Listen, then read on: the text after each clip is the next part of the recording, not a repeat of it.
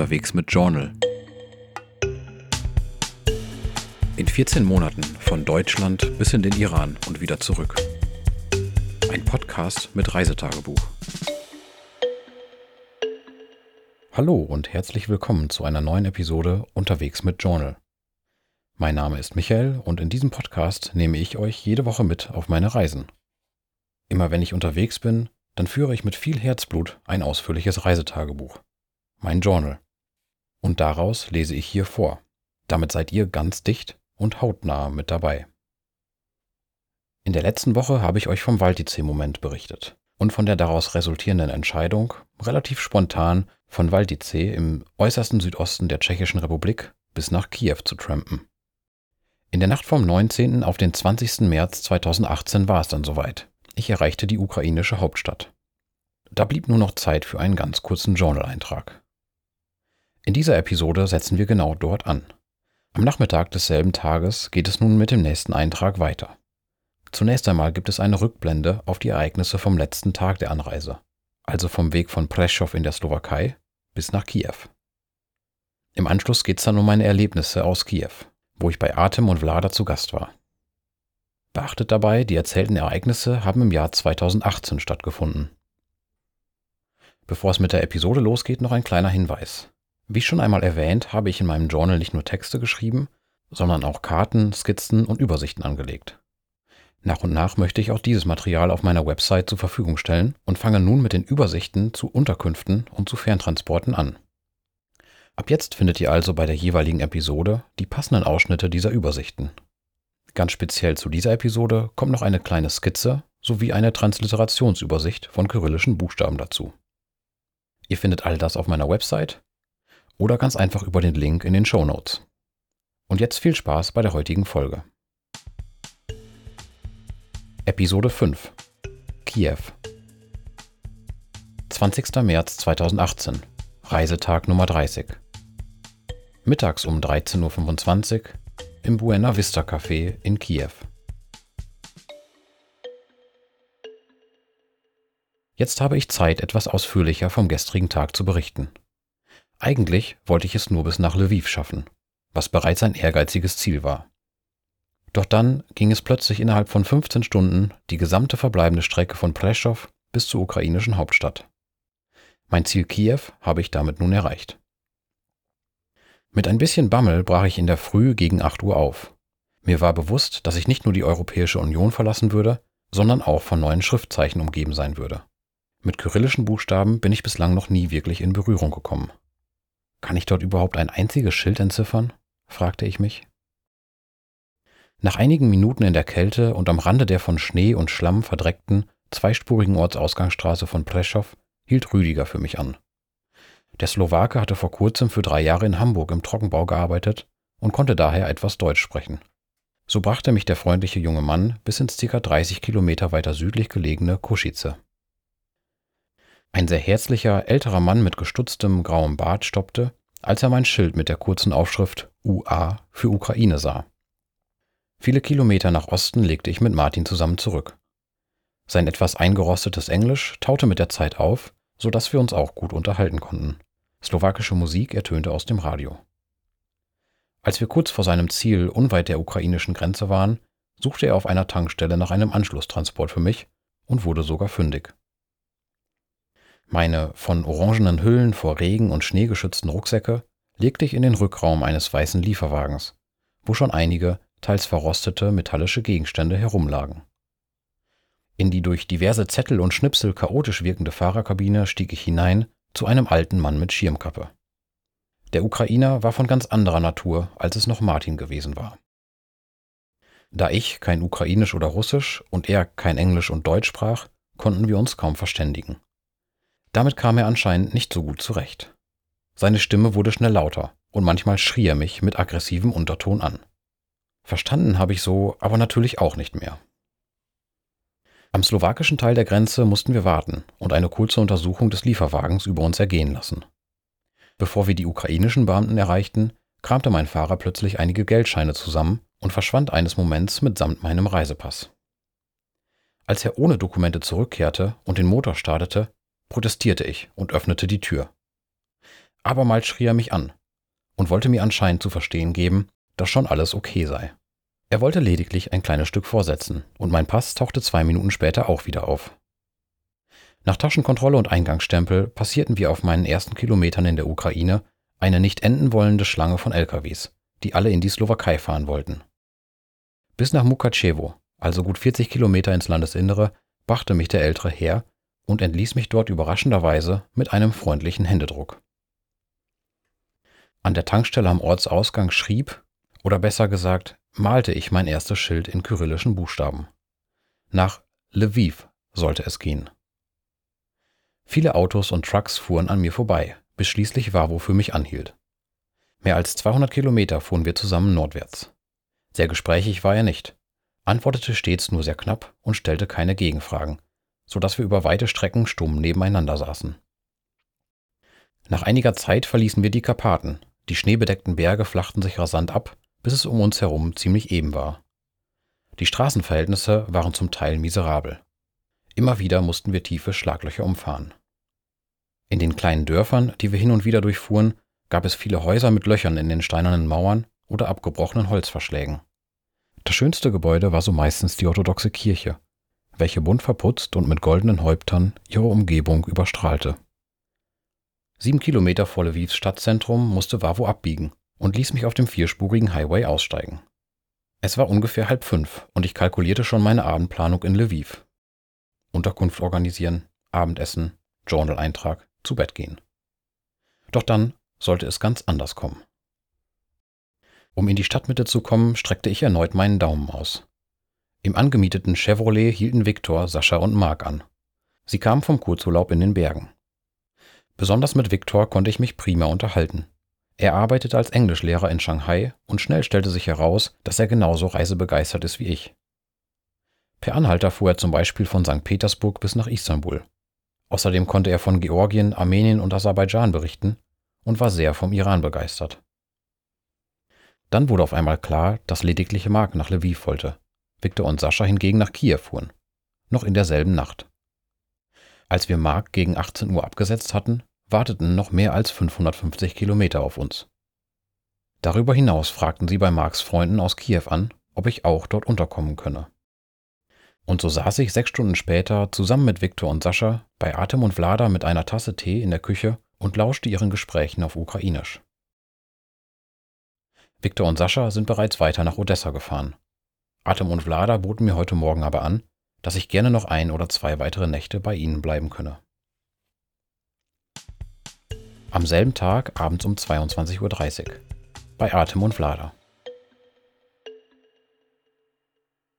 Es ist wirklich sehr schön, bei Atem und Vlada zu wohnen. Mit Vlada saß ich vorhin gute zwei Stunden in der Küche zusammen.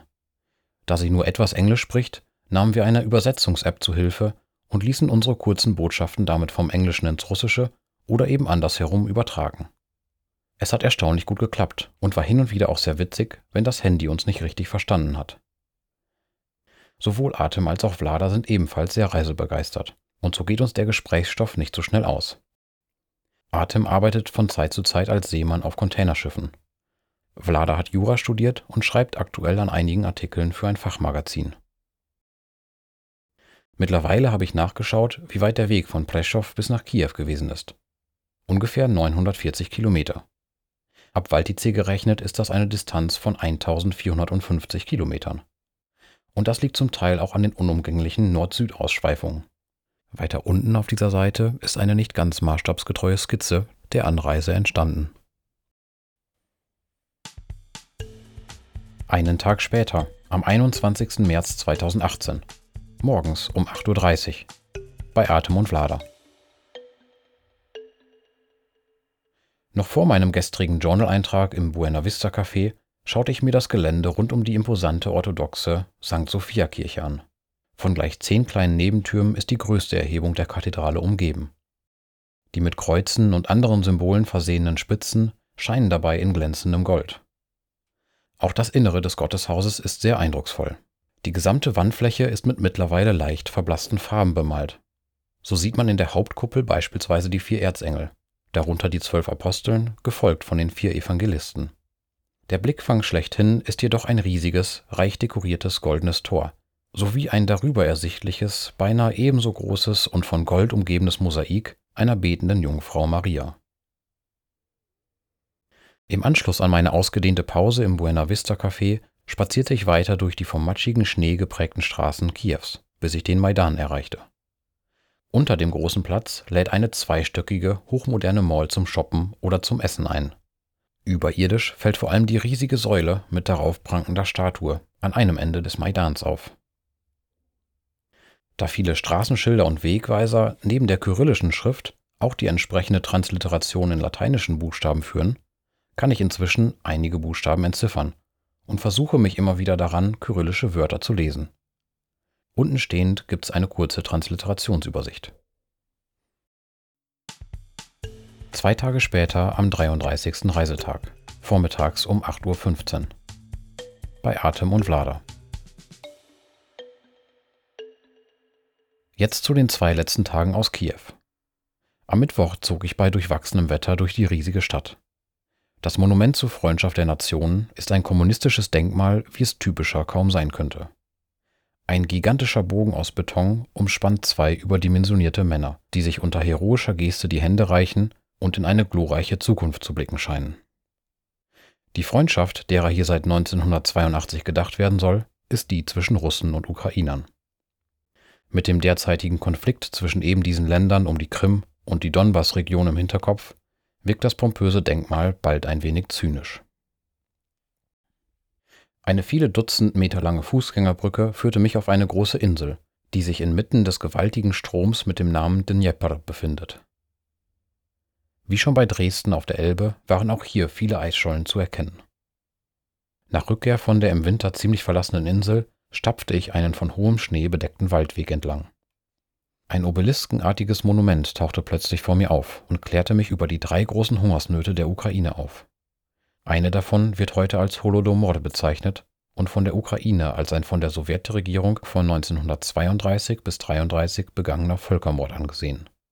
Sieben bis zehn Millionen Menschen starben damals. Von dort aus war es nicht mehr weit bis zum Kiewer Pecharsk Lavra, einer orthodoxen Höhlenklosteranlage. Wie schon in der St. Sophia Kirche war ich auch hier ungemein von den Gebäuden beeindruckt, und zwar sowohl von außen als auch von innen. Viele vergoldete Turmspitzen funkelten in den Himmel hinein. Die Wände der Kathedrale waren auch hier von oben bis unten angemalt, fast überall mit Personen und Ikonen der orthodoxen Kirche. Im Hauptraum richtete sich mein Blick sehr schnell auf eine gut 15 Meter hohe und die ganze Breite des Raumes einnehmende, nachträglich eingezogene Wand aus vergoldeten Verzierungen, die mit vielen Verschnörkelungen weitere Porträts und nicht zuletzt ganz oben ein Bild von Jesus am Kreuz einrahmte. Auch am Mittwoch zog es mich immer wieder zum Maidan. Um das Unabhängigkeitsdenkmal dieser großen freistehenden Säule herum informierten dort große Tafeln über die Ereignisse rund um die sogenannten Euromaidan-Proteste. Eskalierende Polizeigewalt hatte zur Folge, dass hier Anfang 2014 100 Demonstranten starben. Heute nennt man sie die himmlischen 100. Wie ich abends erfuhr, war Vlada in diesen Tagen ebenfalls auf dem Maidan aktiv. An genau diesem Mittwochabend spazierte ich zusammen mit Atem und Vlada durch die Stadt und sie zeigten mir einige ihrer Lieblingsplätze. Ein Restaurant, in dem ich am folgenden Tag Borscht aß, eine Suppe, in die ein Klecks saure Sahne gegeben wird. Einen Künstlerweg liefen wir zusammen ab. Dieser führt durch einen Park hindurch und ist mit einigen mosaikbestückten Skulpturen gesäumt. Und sie zeigten mir das Herz Kiews, die Andriewska Kirche welche im historischen Zentrum der Hauptstadt auf einer leichten Anhebung steht. An den türkisblauen Turmhauben erstrecken sich goldfarbene, dezente Dekorationen. Ein echter Hingucker. Nach unserem Spaziergang trafen wir einige Freunde von Atem und Vlada an ihrem Lieblingscafé.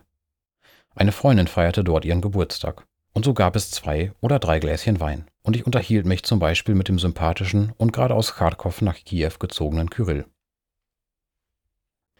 Am Abend darauf versammelten wir uns in einem sehr spartanisch eingerichteten Café, welches einem der Freunde gehört. Ein Beamer wurde aufgebaut und dann schauten wir eine Dokumentation über die Hooligans der diversen ukrainischen Fußballvereine, die sich noch vor 2014 in regelmäßigen Abständen gegenseitig die Köpfe einschlugen, sich dann jedoch zusammenschlossen, um zuerst die Demonstranten auf dem Maidan zu verteidigen und anschließend in Bataillons gegen Russen und Separatisten im Donbass zu kämpfen. Die Machart des Films war ganz klar propagandistisch. Es wurde viel von Heldentaten und glorreichen Verteidigungskämpfen erzählt. Und dennoch hatte diese Doku einen sehr interessanten Kern.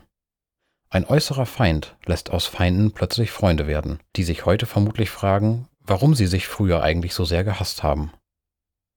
Diese Erkenntnis jedoch auf andere Konflikte oder sogar eben auf den zwischen der Ukraine und Russland zu transferieren und kritisch darüber nachzudenken, das war nicht mehr Teil der Dokumentation.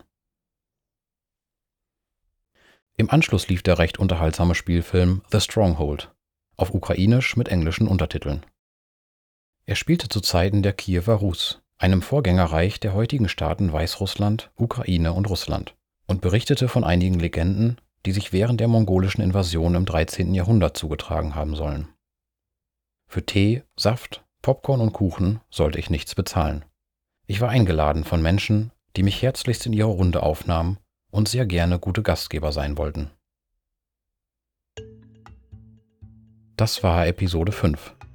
Kiew. In der nächsten Episode reise ich zunächst ans Schwarze Meer nach Odessa. Und von dort aus geht es dann in ein wirklich sehr bizarres Land, das es so auch eigentlich gar nicht geben sollte. Ihr habt Feedback, Fragen oder Anregungen zu dieser Episode? Dann schreibt mir gerne. Ihr erreicht mich zum Beispiel bei Facebook auf der Seite Unterwegs mit Journal. Ihr könnt mir auch eine E-Mail schreiben an die Adresse feedback at unterwegs-mit-journal.de. Oder ihr schreibt mir einen Kommentar direkt zu dieser Episode auf meiner Website unterwegs-mit-journal.de. Außerdem könnt ihr mich bei Instagram erreichen. Dort ist mein Handle Farben dieser Welt. So gelangt ihr auch zu einem Fotoprojekt, bei dem ich jede Woche ein Foto meiner Reisen poste. Diesem Podcast folgen könnt ihr auch bei Spotify, wo ihr ihm zumindest in der mobilen Version auch Sterne vergeben könnt. Das gleiche geht bei Apple Podcasts. Hier könnt ihr mir zusätzlich auch noch eine Review schreiben. Oder ihr abonniert unterwegs mit Journal bei Google Podcasts. Das war's für heute. Ich freue mich schon auf die nächste Episode. Bis dann.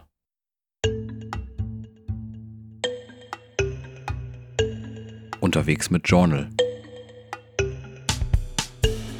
In 14 Monaten von Deutschland bis in den Iran und wieder zurück. Ein Podcast mit Reisetagebuch.